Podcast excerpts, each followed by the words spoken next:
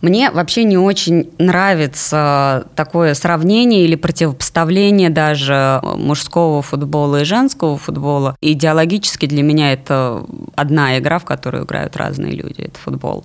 Девочкам радостнее, когда у них что-то получается лучше, и у них, наоборот, укрепляется самооценка, когда они видят, что вот вроде бы футбол, все говорят, что это вид спорта для мальчиков, а я сейчас мальчишке гол забила. Не слабый пол. Подкаст проекта «Гласная».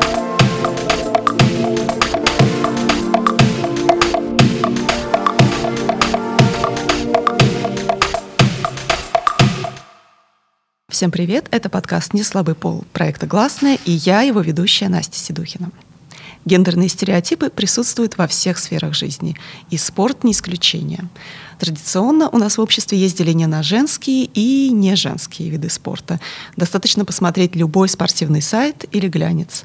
И футбол принято относить как раз к мужским видам спорта. При этом российская женская футбольная сборная показывает неплохие результаты. Например, недавно она прошла на чемпионат Европы, а в европейском и мировом футболе все чаще появляются российские имена. С какими предубеждениями сталкиваются девушки-игроки в футбол? Можно ли сравнивать зарплаты в женском и мужском футболе? И набирает ли женский футбол популярность в России? Об этом разговор с руководителем Департамента женского футбола Российского футбольного союза Марией Сучковой. Мария, Союз Европейских футбольных ассоциаций УЕФА недавно включил вас в список женщин, меняющих европейский футбол. Что означает эта номинация? Как вы к ней отнеслись? И как именно меняется футбол благодаря вам и другим женщинам из списка? Ну, это, безусловно, очень лестно, тем более, что я там в отличной компании женщин, которые действительно меняют футбол в, во всех сферах, и в судействе, и в тренерской работе, и в управленческой работе, и в спортивном журнализме. Это компания УЕФА, которую они запустили 8 марта этого года, в которой они, собственно, рассказывают про ту роль, которую женщины занимают сегодня в футбольной индустрии, причем не только в женском футболе, но и в целом в самых разных э, сегментах футбольных профессий. Российская женская сборная по футболу прошла совсем недавно отбор на чемпионат Европы 2022. Насколько это хороший показатель для нее и вообще где примерно в мировой классификации сегодня находится российская сборная это, безусловно, очень радостное для нас, для всех э, событие, в том числе и потому что противник, э, с которым мы играли, был противником достаточно сильным, то есть это матчи были интересные по противостоянию. Португалки действительно очень такой интересный соперник, с которым можно играть. Их слаженная сборная, костяк, который играет вместе уже 7-8 лет, и в целом за этим было действительно очень волнительно и интересно наблюдать. Ну и теперь в 2022 году э, наша сборная поедет в Англию представлять э, страну в финальной части.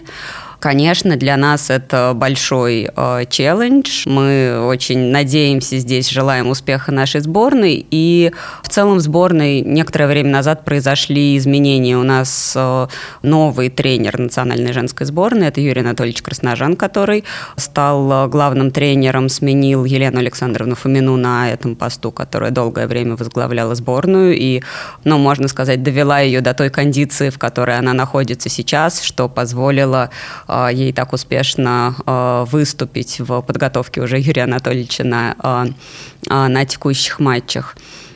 В целом мы, конечно, возлагаем большие надежды на развитие нашей сборной в дальнейшем. И новый тренер для нас здесь это открытие каких-то других перспектив и других подходов на базе того, что, что уже было построено. А почему у женской сборной тренер мужчина. Это вообще как распространено или ну, вообще не, не, уда- не придается внимание полу в этом вопросе? Если мы на мировую практику смотрим, то э, это довольно распространенная ситуация. При этом мы, когда этот вопрос э, рассматривали, я не могу сказать, что у нас э, была четкая позиция о том, что тренером должен быть мужчина или тренером должна быть женщина. В первую очередь на главного тренера сборной, мы смотрим как на специалиста вне зависимости от его или ее пола. При этом, конечно, важно, когда в тренерском штабе присутствуют люди обоих полов, просто потому что а, работа со сборной – это еще и вопрос создания некоторой психологической атмосферы, а, это вопрос мотивации игроков. И здесь разные подходы разных специалистов, в том числе разного пола, они могут быть важны как такой консолидированный подход к развитию. А много вообще женщин, э, тренеров э, футбольных? Я не могу сказать сейчас вам точное количество футбольных тренеров женщин. А что я могу сказать, это то, что для нас развитие женщин в тренерской профессии – это один из э, важных компонентов нашей стратегии развития женского футбола. Причем мы здесь говорим только о тренерах на самых высших позициях в тренерском мастерстве, то есть в клубном футболе, в футболе сборных, но мы говорим обо всей вертикали тренерской профессии, то есть начиная от женщин, которые вовлечены в подготовку детей в спортивных школах, или даже женщин, учителей физкультуры, которые тренируют детей на уроках физкультуры, как играть в футбол, заканчивая, собственно, вершиной вертикали. И то, ту ситуацию, которую мы хотим создать, создаем при помощи разных инструментов и лицензирования, и образования, и предоставления учреждениям дополнительного финансирования с тем, чтобы они вовлекали женщин-тренеров. То, к чему мы стремимся, это, по сути, открыть дверь тренерской профессии для женщин, потому что ну, на, на текущий момент ситуация, конечно, в том, что тренеров мужчин намного больше, чем тренеров женщин. Давайте немножко углубимся в историю как давно в России стал развиваться женский футбол? Женский футбол развивался еще с э, советского времени. Были университетские команды. Чемпионат России существует с 90-х годов. То есть в целом нельзя сказать, что женский футбол – это какая-то совсем новая для России штука. То есть в целом мы работаем сейчас на базе такой довольно ну, солидной истории женского футбола. Другое дело, что не всегда ему уделялось э, то внимание, которое, на мой личный взгляд, он заслуживал бы. Но эту ситуацию мы сейчас э, стараемся скорректировать и как департамент женского футбола, и в целом Российский футбольный союз уделяет женскому футболу все больше и больше внимания в последние годы. Но ну, мы вот все время говорим женский футбол, а вообще чем женский футбол отличается от мужского? Играют ли женские сборные по тем же правилам, в тех же условиях, на тех же стадионах, что и мужские? Короткий ответ – ничем. Нет, на мой персональный взгляд, футбола женского или футбола мужского. Есть футбол, в который играют совершенно разные люди, и женщины, и мужчины, и дети обоих полов, люди с ограниченными возможностями. То есть есть большая игра, которая любима во всем мире. С точки зрения правил нет никаких отличий. Поле ровное, мяч круглый, ворота одинаковые. Когда мы говорим женский футбол, это просто ну, короткий способ сказать, что это футбол, который проводится среди женских команд. Как отражается женская физиология на игре в футбол? Опасны ли физические нагрузки, например, для репродуктивной функции, там, беременности, роды? Могут ли означать конец карьеры для футболисток? Я, наверное, подробно здесь комментировать не буду, потому что я некомпетентна, я не доктор. У нас есть э, специалисты медицинские именно в этом отношении. Например, Эдуард Безуглов, главный врач национальной сборной, в прошлом сезоне проводил такую довольно обширную серию лекций для женских клубов о том, как, собственно, футбол влияет на женский организм, что нужно клубным медикам учитывать для того, чтобы заботиться о здоровье футболисток и так далее.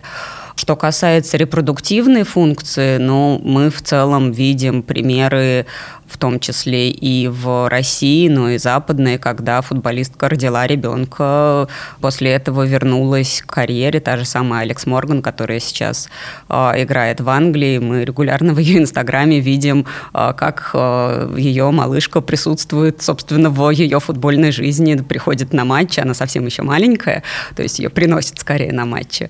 Да, это возможно быть мамой и быть футболисткой одновременно. А вот если говорить про детский футбол в Норвегии, обсуждают инициативу тренировать мальчиков и девочек вместе. Вот недавно я видела, эта новость была опубликована на каком-то русскоязычном скандинавском портале Фейсбуке, и от русскоязычных пользователей посыпались такие комментарии, что, например, это убьет самооценку девочек в раннем возрасте, что мальчики по природе намного сильнее, и что мальчики сами не захотят играть с девочками, что они, им просто это будет неинтересно. Вот как вообще можете объяснить такую реакцию, и что вообще думаете про то, чтобы тренировать мальчиков и девочек вместе? Давайте реакцию я, наверное, объяснять не буду. Стереотипы бывают разные, к тому же сам, сам материал и реакцию я не видела.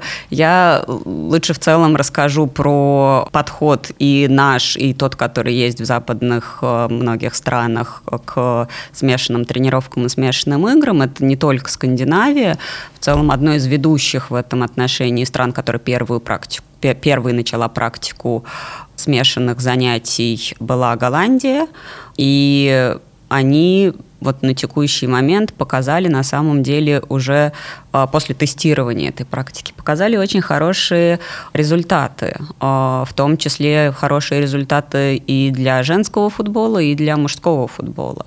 С чего здесь стоит начать? Во-первых, в детском возрасте, собственно, до, а, ну, до пубертата примерно, мальчики и девочки не так сильно отличаются, что физиологически, что анатомически. Это момент номер раз. То есть э, то, что мальчики от природы сильнее, чем девочки, э, это ну, скорее заблуждение, чем э, твердый медицинский факт. Поэтому с точки зрения медицины ничего не препятствует мальчишкам и девчонкам вместе играть в футбол в раннем возрасте. Дальше мы говорим про момент психологический. Здесь я, помимо, собственно, исследований, могу на свой э, собственный опыт опираться. В том числе у меня дочь начинала играть в смешанной группе в, опять же, совсем раннем возрасте, порядка четырех лет, мне кажется. И то, что я увидела, и то, что я потом прочла в исследованиях, оно совершенно сошлось, потому что наоборот, самооценка не убивается, она наоборот у девочек возрастает. Это я видела на личном примере. Девочкам проще соревноваться, когда они видят пример таких соревновательных, упорных мальчишек. Девочкам радостнее, когда у них что-то получается лучше, и у них наоборот укрепляется самооценка, когда они видят, что вот вроде бы футбол, а, все говорят, что это вид спорта для мальчиков, а я сейчас мальчишке гол забила. То есть смешанная группа как раз наоборот, они в девчонках во многих эту уверенность в себе, силу они укрепляют. На мальчиков э, смешанный футбол иногда производит тоже интересный эффект. Очень часто бывает, что девочки с точки зрения осознанности, разумности, особенно в раннем возрасте, развиваются чуть быстрее, чем мальчики. И э, та осознанность, дисциплинированность, послушность иногда, с которой они э, подходят к тренировкам, тоже для мальчиков служит своего рода примером и мотивирует их на немножечко другое отношение к тренировкам. То есть, по сути, сути, от смешанных групп э, и мальчишки, и девчонки выигрывают. А, мы сейчас в РФС начинаем проект по пилотированию, собственно, смешанных групп. Для нас это не очень такая а, принятая практика. Она есть, безусловно, но не на каком-то таком, не в широком масштабе. Мы сейчас планируем немножечко это расширить и, собственно, показать уже на примере нашей страны, что это возможно, и это приносит хорошие результаты. То есть, получается, уже скоро будет набор в, на совместные тренировки мальчиков и девочек. А он, он более того есть во многих регионах, во многих школах, про него просто не очень широко известно. Мы вот сейчас, собирая информацию, поняли, что на самом деле такой практики довольно много. Она в первую очередь вызвана не тем, что там, конкретные тренеры или конкретные школы считают, что это правильно и так нужно делать, а просто банальным фактом, что для того, чтобы сформировать группу девочек, девочек не хватает, поэтому желающих э, особо активно девчонок помещают в одни и те же группы с мальчишками, и вот ну так стихийно это образовалось. Про мужской футбол снято много фильмов, а, наверное, самый известный фильм про женский футбол – это британская картина «Играй как Бекхэм» 2002 года. Две девушки в этом фильме хотят играть в футбол, но сталкиваются с непониманием и протестом со стороны родителей. А как вы считаете, много ли изменилось с тех времен вот на вашей практике? Как вы считаете, родители часто выступают против того, чтобы их дочери играли в футбол?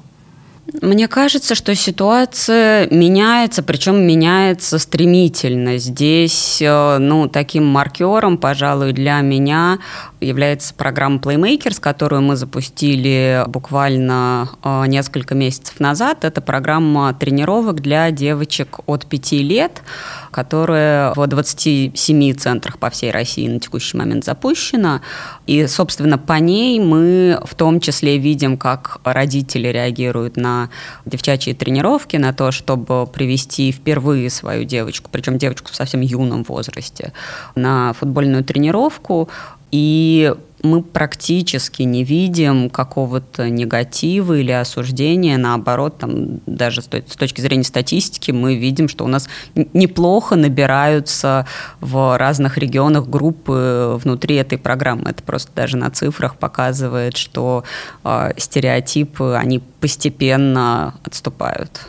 Но вот говоря о стереотипах, с чем приходится сталкиваться футболисткам, а с какими стереотипами, предрассудками и вообще насколько силен сексизм в спорте, в футболе в частности?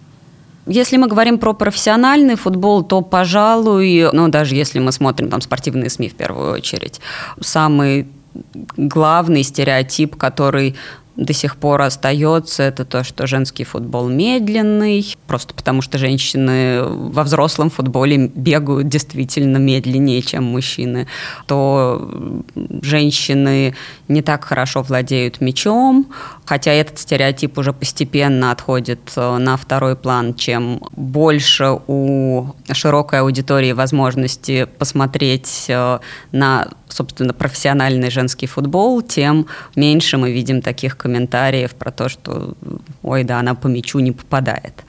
То есть зрелищность и стереотипы в отношении зрелищности женского футбола, э, а, а, они действительно остаются, остаются как проблема, но это меняется очень просто. Мне всегда нравится на э, конкретных примерах живых людей наблюдать э, изменения стереотипов. Когда я вижу э, в том числе там коллег, не, не, не из РФС, потому что внутри РФС, безусловно, все, а, все понимают, а коллег из более такой широкой профессиональной группы, которые впервые приходят на женский футбол или впервые а, смотрят женский футбол по телевизору, и ну вот, особенно на стадионе это хорошо чувствуется.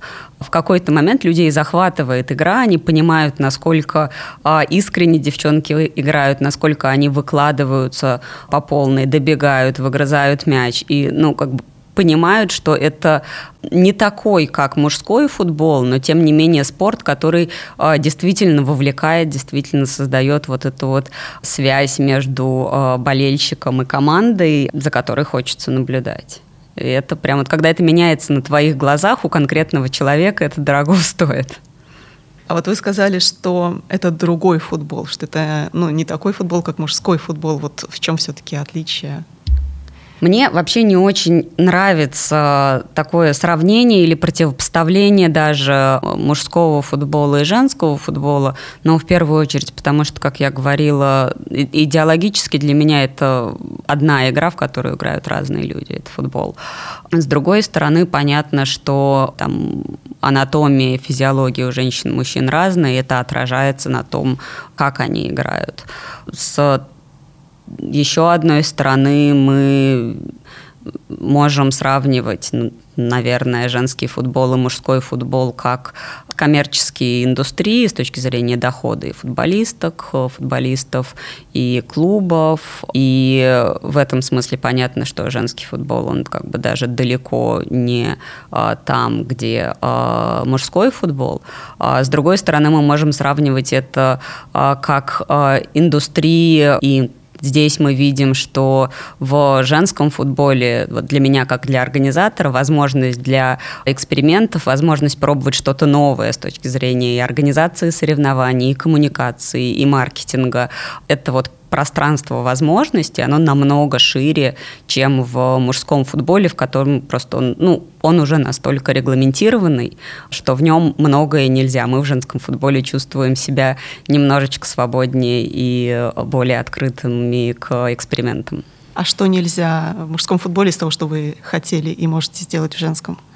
Это касается сам, самых разных маркетинговых инструментов, это касается и коммуникации. Здесь, конечно, большую роль играет то, что футболистки, они намного ближе и доступнее и к болельщику, и к аудитории, чем футболисты, которые звезды, которые с большими контрактами и так далее. Но, опять же, как бы это вот такое сравнение, с которым мне всегда очень некомфортно.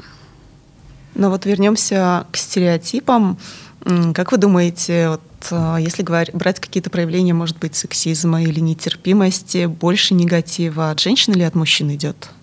Тут, смотрите, у нас, э, во-первых, есть замер статистический трехлетней давности. Европейское агентство по заказу УЕФА проводило исследование как раз отношения аудитории к женскому футболу в России. И здесь мы видим, что предвзято к женскому футболу относится и мужская, и женская аудитория. То есть там по состоянию на три года назад женщины тоже считали, что футбол это не женское дело, и там совершенно не хочется с этим ассоциироваться, причем в довольно большом проценте.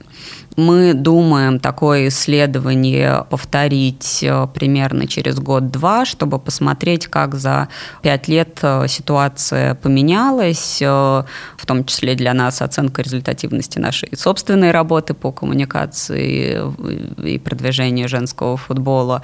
Пока есть ощущение, что равномерно и в женской, и в мужской аудитории значимость этих вот сексистских стереотипов, она падает просто потому, что мы видим рост нашей аудитории, которая следит за чемпионатом, рост аудитории, которая следит за сборной, и этот рост, он гендерно более-менее равномерен. Но, тем не менее, есть такой стереотип, что вот футбол среди девушек идут играть пацанки или лесбиянки. Можете как-то прокомментировать такую вот установку?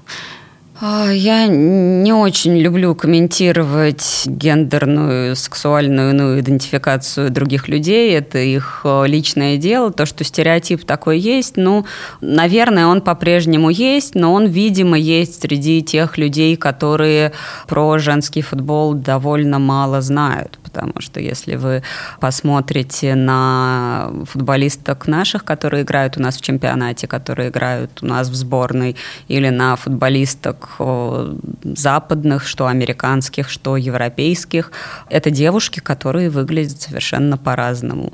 Там есть девушки, которые выглядят как пацанки, там есть девушки, которые выглядят очень женственно, собственно, как бы девушки, как, которые играют в футбол, как и любые другие девушки, выбирают то, как, как им выглядеть, какое впечатление им производить. В этом смысле это стереотип, который ну, прям совсем ни на чем не основан.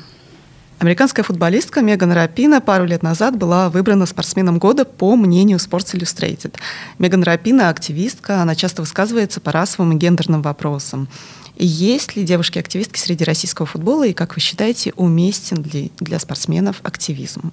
Среди российских спортсменок э, я не знаю девушек, которые активно бы высказывались э, по вопросам так скажем, политического толка, как мы видим, высказывается Меган Рапина. С точки зрения уместности, ну, во-первых, это, мне кажется, выбор каждого спортсмена. Я, видите, я все время про выбор говорю. Для меня история про выбор, она очень важная, в том числе потому, что мне хочется верить, что футбол – это свободный выбор а, для, и для девочки, и для а, женщины как вид профессии. Возвращаясь, а, мне кажется, что высказывание по политическому вопросу – это выбор для любого человека, там, вне зависимости зависимости от его или ее профессии. При этом дальше встает вопрос, как ты как спортсмен, как спортсменка совмещаешь свою работу активистскую и свою работу спортивную где ты находишь баланс между спортом и вот этой вот там, политической деятельностью в случае Меган Рапина, очень активной, которую мы видим. А вот а, как вы считаете, могли ли бы футболистки служить каким-то примером для развенчания вот, гендерных стереотипов, вот, для борьбы с сексизмом? Ну вот просто могли бы они что-то поменять именно вот своим примером в а, обществе, если бы они были, может быть, более медийные? Это очень хороший вопрос, и, ну, на самом деле это одна из, э, опять же, частей нашей стратегии в области коммуникации. Нам бы очень хотелось, и мы, собственно, работаем над этим, чтобы футболистки становились именно примерами, ролевыми моделями, в том числе для маленьких девочек, в том числе для других женщин, о том, что реализоваться как профессионал в футболе совершенно возможно. Здесь речь совершенно не идет про, для нас, по крайней мере, про какую-то борьбу или политический активизм э, или что-то такое конфронтационное, да, как мы в случае с э, Меган Рапино видим. Хотя там в случае Америки, может быть, это и совершенно обосновано, у них совершенно другой другой социальный политический контекст. В нашем случае мы скорее хотим видеть известных футболисток как пример для других людей о том, что профессиональная реализация для женщин в футболе возможна. Это пример для, повторюсь, и маленьких девчонок, это пример для, что важно, родителей девочек, потому что часто, например, мы видим ситуацию, когда родители настаивают на том, чтобы девочка там 13-14 лет бросила футбол, потому что это время, когда нужно готовиться к экзаменам, нужно выбирать, куда ты поступишь э, учиться дальше, и тут уже не до тренировок, по сути, спортивный процесс может входить в конфликт в, с процессом образовательным. И если родители будут видеть, что футбол это не просто там, пойти развлечься или там блажь, как э, они могут думать, а футбол это потенциально профессия, достойная профессия для их дочки, тогда девочкам будет проще в этой профессии сохраниться и развиваться. Говоря про профессию, э, вы раньше упомянули, что мужчины футболисты, они очень звездные, недосягаемые. И, наверное, это во многом связано с зарплатами, которые они получают. Если говорить про женский профессиональный футбол, какие у женщин в российском футболе зарплаты, и можно ли их сравнивать с зарплатами наших футболистов? Ну, их довольно глупо сравнивать с зарплатами наших футболистов. Совершенно очевидно, что они в разы в разы ниже. Это, собственно, экономически обосновано тем уровнем э, развития именно экономического, в котором женский футбол как индустрия на текущий момент находится. При этом мы видим, что ситуация меняется сейчас уже довольно стремительно, а дальше она будет меняться еще быстрее. И это мы видим не только по примеру там, Америки или Европы. Мы видим развитие этого рынка, в том числе и рынка зарплатного, и у нас тоже в там, последние годы. Понятно, что в абсолютных цифрах тут, конечно, никакого ну, сравнения было бы странно проводить между женским и мужским футболом. При этом с точки зрения темпа развития женский футбол э, развивается дичайшими темпами. А можно ли сказать, что зарплаты футболисток зависят от того, насколько хорошие результаты показывает сборная страны. Ну, это один из э, косвенных факторов, безусловно. Мы в первую очередь, когда э, говорим про зарплаты футболисток, мы э, говорим о зарплатах клубных, и результаты выступления сборных, хотя и не имеют э, непосредственного влияния на результаты выступления клубов э, или там, экономическую, финансовую модель клуба, при этом мы понимаем, что чем лучше сборная выступает, чем больше внимания результаты сборной привлекают к женскому футболу, тем больше зрителей приходит в женский футбол, тем больше потребителей, собственно, продукта приходит в женский футбол. тем, по сути, выше коммерческие перспективы, перспективы привлечения коммерческих партнеров, спонсоров и у клубов, и у лиги, и ну, женского футбола в целом. А это, собственно, то, на чем в конечном итоге рост зарплаты строится. Какие страны сегодня показывают лучшие результаты в женском футболе? Ну, безусловным лидером у нас является в мире Соединенные Штаты Америки.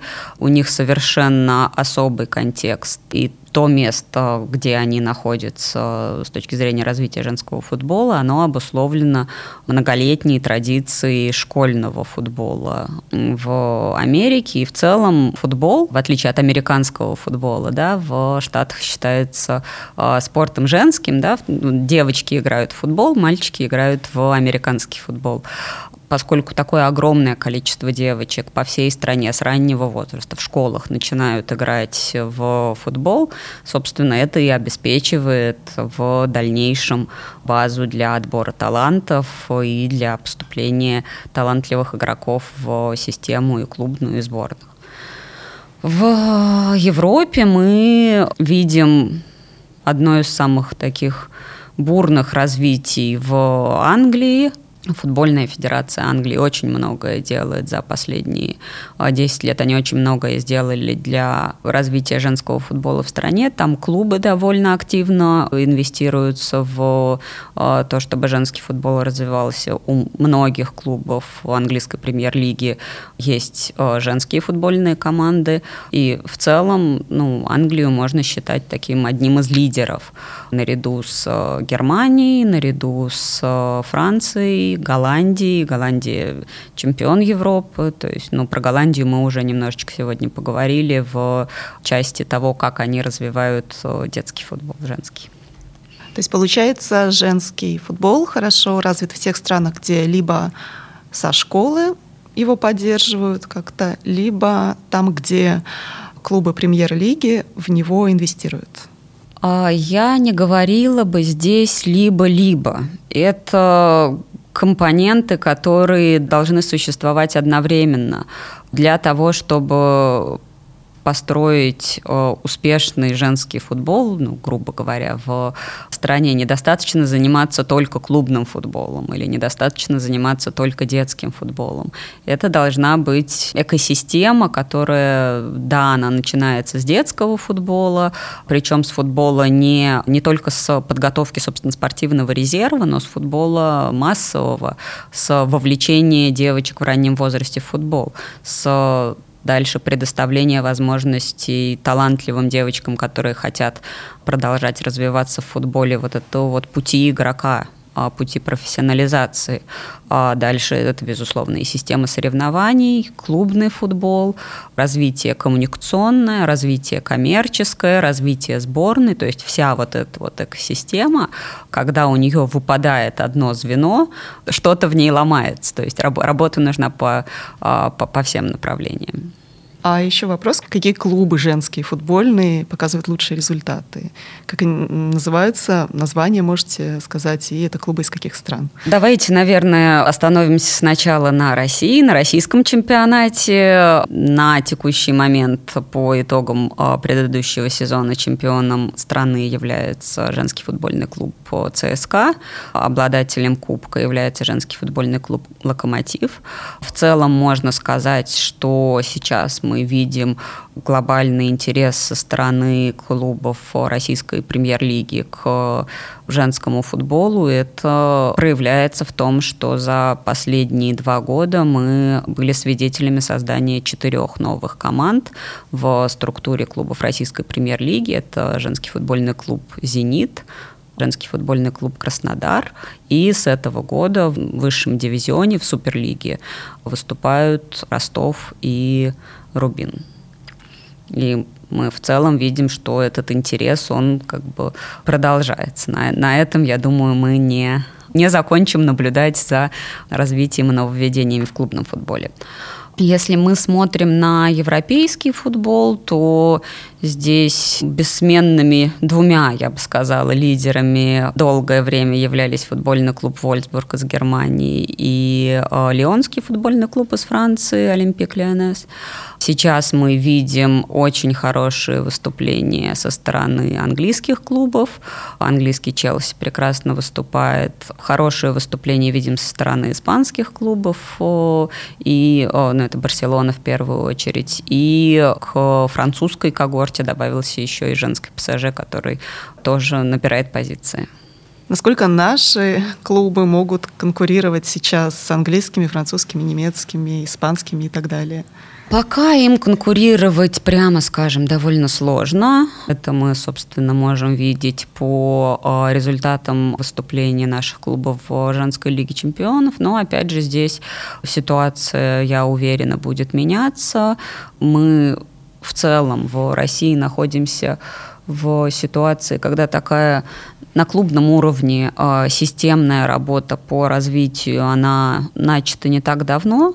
По сравнению с европейскими странами нам есть что догонять, так скажем. Мы здесь движемся хорошими темпами. Вы говорили про важность формирования вообще всей экосистемы для развития футбола.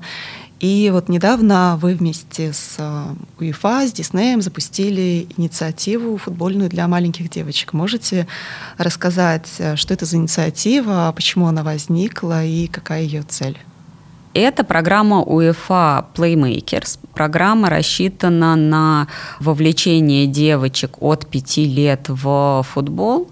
По сути, это результат такого мыслительного процесса и в итоге партнерства между UEFA и Disney, в котором, по сути, как инструмент вовлечения девочек, и не только девочек, но и, важно, их родителей в идею о том, что девочки могут играть в футбол, используется мультфильмы Диснея. То есть, по сути, это тренировочная программа, которая построена на игре с использованием персонажей Диснея. Ну, она в целом такая красочная, приятная, симпатичная, про нее здорово рассказывать. И это хорошее место, в котором девчонка может получить самый свой первый опыт знакомства с футболом и уйти с тренировки с позитивными впечатлениями и затем вернуться в футбол, если ей понравилось. В России мы запустили эту программу в 27 центрах по всей стране. Сейчас э, потихонечку центры начинают, собственно, уже проводить тренировки. Мы видим очень хороший региональный отклик э, пользуются популярностью программы, девочки хорошо в нее приходят. Более того, мы из тех регионов, которые вот в эту вот первую волну тренировочной программы не попали, видим э, отклик о том, что мы тоже хотим присоединиться к программе, и это очень радует, э, потому что ну, для нас это показывает, что интерес есть, э, и значит то, что мы делаем, то, что УЕФА делает, это не зря эта программа действительно полезна. То есть, получается, и родители, и вообще в целом общественное мнение скорее позитивно настроено да, к инициативе. Безусловно, да. Пока не видели ни одного негативного отзыва, и ну, мне даже было бы сложно представить, что про эту программу в ее модели можно сказать плохого. Ну, мультики, футбол, э, девчонки, выглядит все отлично. Вы сказали, что эта инициатива была запущена в 27 городах России. Ранее вы упомянули, что появляются женские футбольные клубы по всей стране. Можно ли говорить, что вообще футбол набирает популярность в России и в каких регионах он сейчас наиболее популярен? Какие-то инициативы, может быть, региональные хотели бы отметить?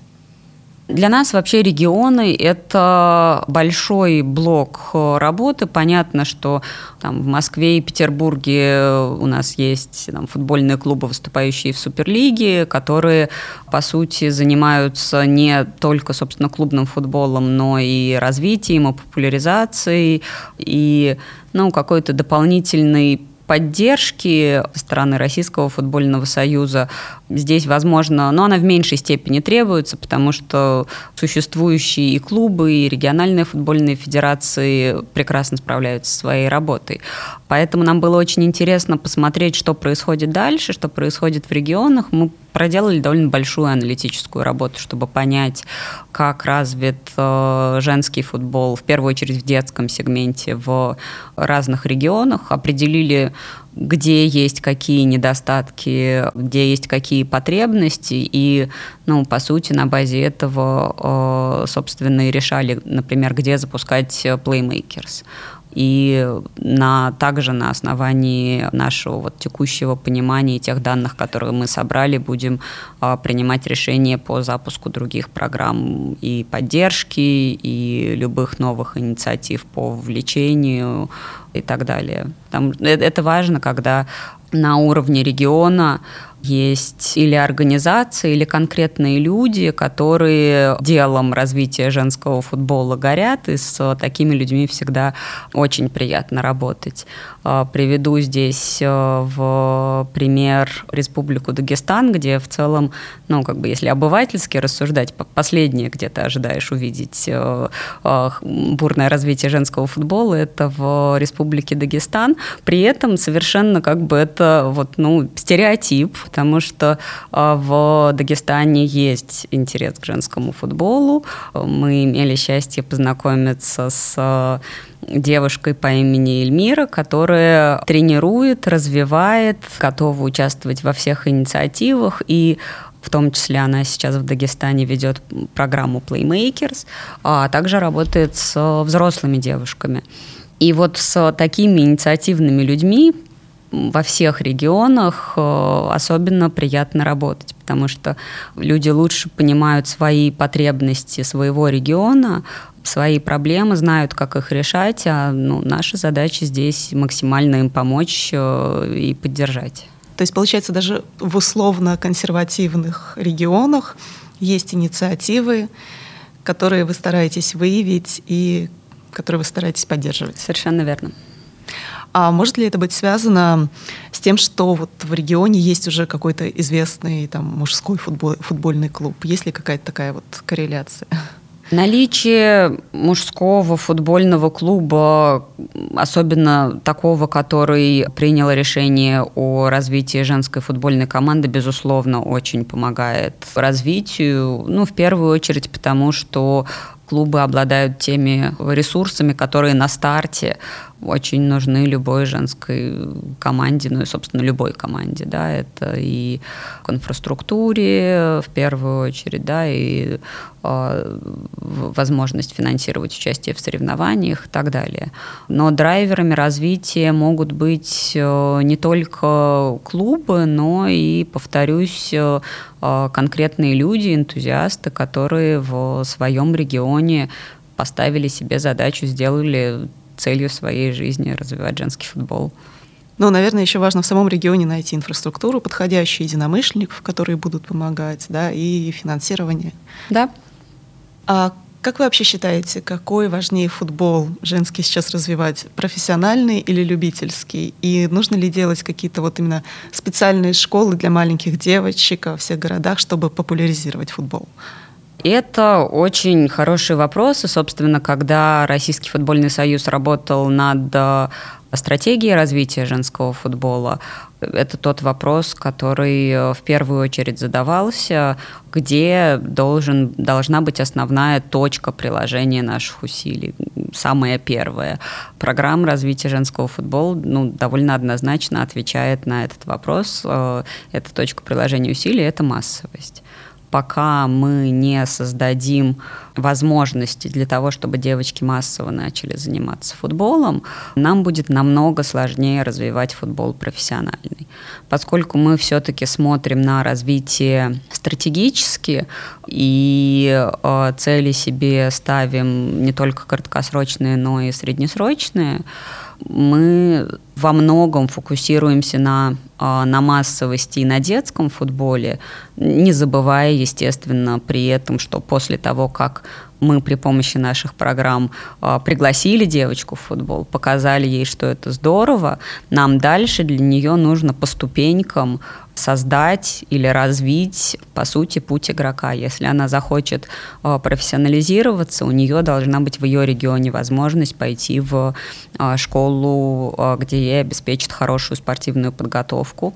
Дальше у нее должна быть возможность проявить себя и попасть в команду, клубный футбол, сборная и так далее. Если она в детстве поймет, что ей просто нравится играть в футбол, а желания становиться профессиональной футболисткой у нее нету, а у нее по-прежнему должна быть возможность в течение всей а, своей жизни продолжать играть в футбол. В школе, на уровне студенческого футбола за студенческую команду, во взрослом любительском футболе и так далее. И вот эти вот как бы, ну, по сути, карьерные пути с в футболе с самого-самого раннего возраста, это те ступеньки, которые мы создаем нашей программной деятельностью. И при этом а, важно еще понимать, что мы же говорим не только про карьерные ступеньки для футболистки. Помимо, собственно, того, чтобы стать футболисткой, в футболе девушка может еще развиваться в и других направлениях. Она может стать арбитром, она может стать тренером, быть иначе вовлечена в целом в футбольную индустрию. Это и э, специалист по коммуникациям, и комментатор, э, и там, ведущий спортивных трансляций, что угодно. То есть в целом вот все вот эти вот а, весь спектр этих возможностей нам хотелось бы показать и ну, открыть эти двери для девушек, в том числе при помощи программ образования. Ну и теперь, наверное, последний, но в то же время важный вопрос. Мы говорили про профессиональное развитие. А если брать любительский футбол, в каком возрасте девушкам не поздно начать играть в футбол? В любом правда, в любом, мне кажется, что нет такого возраста, в котором поздно. Дальше все зависит от того, какие задачи девушка перед собой ставит. Если это история про то, что я хочу играть в футбол, мне это приносит удовольствие, у меня есть знакомая, которая начала играть в футбол после 50 и прекрасно себя чувствует. Если это вопрос э, профессионализации, да, и там потенциальных каких-то карьерных перспектив, то здесь все очень индивидуально, зависит от конкретных и там физических кондиций и природных данных и так далее. Конкретного возраста не назову, но чем раньше, тем лучше. Не слабый пол. Подкаст проекта «Гласная». Если говорить о домогательстве со стороны мужчин, не только они виноваты. Мой муж меня бьет, а почему ты не задумывалась об этом? А что ты сделал для того, чтобы он тебя не бил? Там существует глагол теперь «харасить». Как? Харасить. Но только не надо из этого делать миф, что у нас острейшая проблема с насилием в семье. Цифры должны были быть другие.